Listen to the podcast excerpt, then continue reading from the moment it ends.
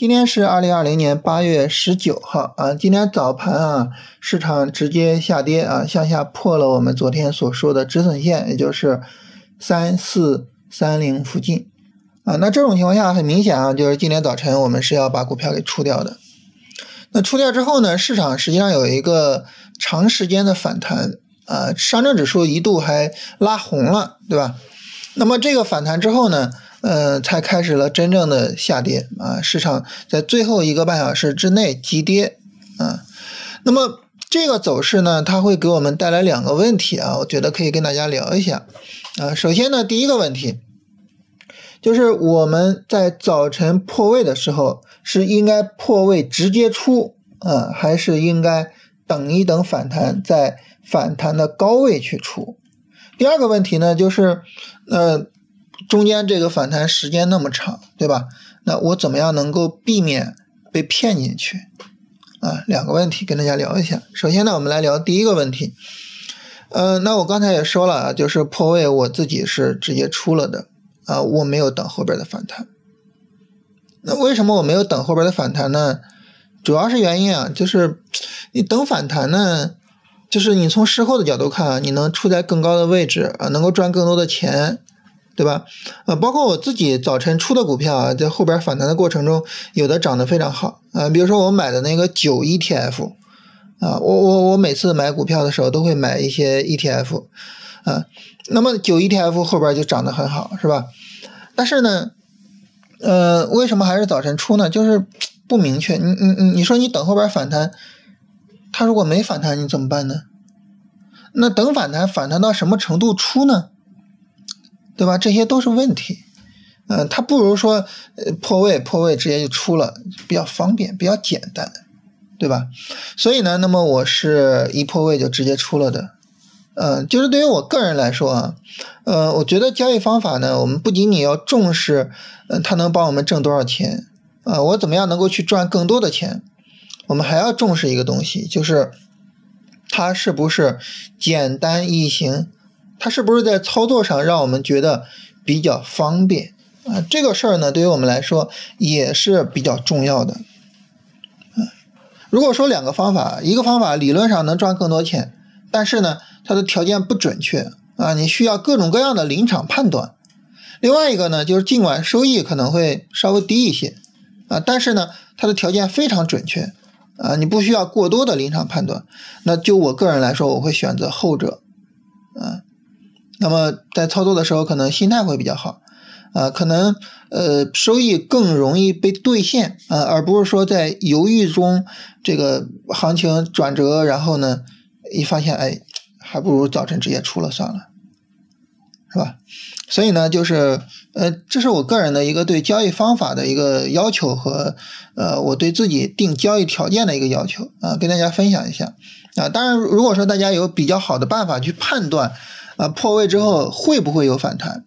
呃，能够有比较好的办法去判断说反弹到什么程度我可以出，那我觉得你等反弹没有问题。啊，这个呢，呃，取决于每个人的情况啊。就我自己来说呢，我是直接破位就出的。那这是第一个问题啊。第二个问题呢，我们来聊一下，就是怎么样不被骗进去啊？我觉得这个比较简单啊，你看两个就行了。哪两个呢？第一。就你看反抽的这个力度，啊，如果说反抽的力度比较强的话，啊，那很有可能就是一个就是一个探底的走势，啊，那这种情况下呢，实际上就可以去买。但如果说反弹的力度比较弱，啊，那这个时候呢，买的价值可能相对来说就比较低一点。那今天这个反弹它算比较强还是算比较弱呢？其实总体上来说啊，算是比较弱的。尤其是什么呢？尤其是我们看中小股票啊，它总体上来说比较弱啊。创业板今天反弹反弹的这个高点，它依然是跌了百分之二的，对吧？今天下午两点呃，今天下午一点半的时候，它依然是跌了百分之二的。那你说这种情况下，你创业板这走势一看就很弱，对吧？所以这种情况下呢，就是不用太着急买啊，这是第一个情况啊。第二个情况呢，你看这个时间，这个时间指的是什么呢？那么从今天这个十点半开始反弹啊，一直反弹到一点半，反弹了一个半小时。在这种情况下，那么你有必要在上涨途中去买进去吗？没必要。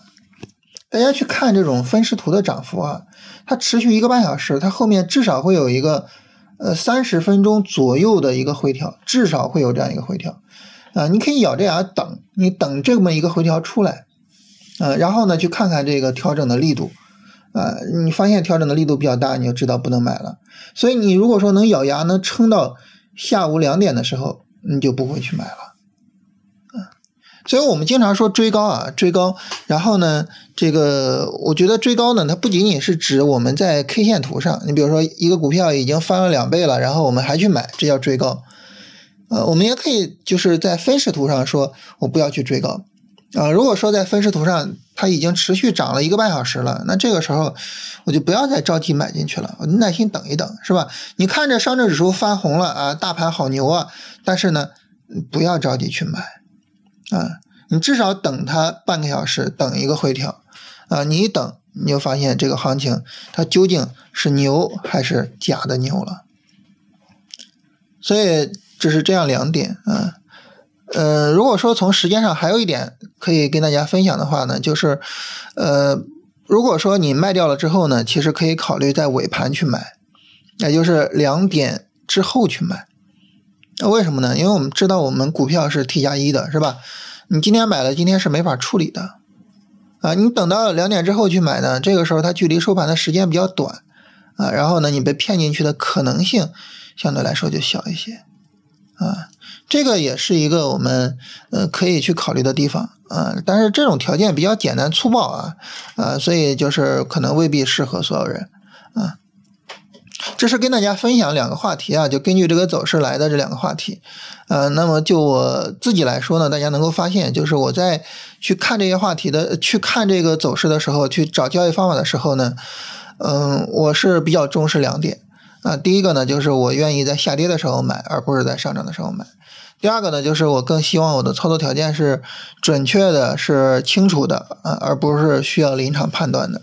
我觉得这两个准则呢，就是是很值得大家去思考的啊。啊，那这是关于今天的行情能跟大家聊的。那关于后市走势的展望啊，就比如说什么情况下我能再买股票呢？那么就目前的这个三十分钟下跌呢，这个力度是比较大的。啊，所以呢，那么如果说再买股票，就是一个反抽，三十分钟一个反抽，然后三十分钟再往下跌，跌不下去再买，啊，这个时间呢，最早的话应该在后天啊，明天是来不及的，啊，当然如果说明天一个大阳线直接向上突破了，呃，三四五六，那这个时候明明天尾盘也可以考虑买一下，是吧？但是这概率相对来说比较低。另外一个呢，我想请大家注意一下，就是我们在刚跟大家。就是重新做这个音频啊，因为我们中间停了很长时间。重新跟大家做音频的时候呢，我我们跟大家聊过一个情况，嗯，就是说呢，这个整体上这个行情啊，呃，那么它跟呃我们在七月十三号的高点是形成一个顶部降低的，所以呢，不排除说整个上涨结束了。那么现在呢，那么市场又涨了两天啊，两根大阳线，当然这两根大阳线我们都吃到了，是吧？它又涨了两根大阳线，但是呢，你看它有突破三四五八吗？没有，对不对？还是没有突破三四五八，所以呢，我们还是会担心一点是什么呢？就是整个这个日线上的大幅度的这个上涨啊，从二六四六以来的这个上涨最终结束了啊，我们还是会担心这一点。那么一旦这一点成为现实的话，还是那句话，市场可能会重回三千二，甚至会破掉三千二。所以这种情况下呢，就是买入是一个不必着急的事情啊。就目前的日线图的位置来说啊，风险大于收益啊，没有必要过于着急啊，没有必要呃，就是太想着说，哎，我怎么在这种行情赚到钱呀？我怎么去啊？没有必要太想这些啊。行情不排除就此建一个日线大顶。啊，我们需要耐心一些，就至少至少也要等一个三十分钟的底部结构。啊，那说完这个对后市的预判啊，这个我们今天的内容呢就可以结束了啊。在今天最后呢，我跟大家回答一下大家的问题啊，因为大家在这个呃音频下面我看到有两个问题。呃，第一位朋友呢，他说这个股票舍不得止盈，还有一个因素就是不会选股啊，你好不容易抓到一只股票就不舍得卖。这个事儿呢，大家放心啊，我们后边会专门给大家出一个专栏啊，给大家出一个专辑，就是专门讲选股的啊，怎么样能够选到牛股啊？我们把我们的选股方法定为叫这个龙回头战法啊，这个呢可能会在这个月末啊，或者是到下个月初跟大家见面啊，到时候会跟大家详细的聊一聊怎么去做选股。呃，那么他还问一个问题啊，就是说这个怎么样？确认背离见顶呢，是吧？是不是破位了才确认背离见顶？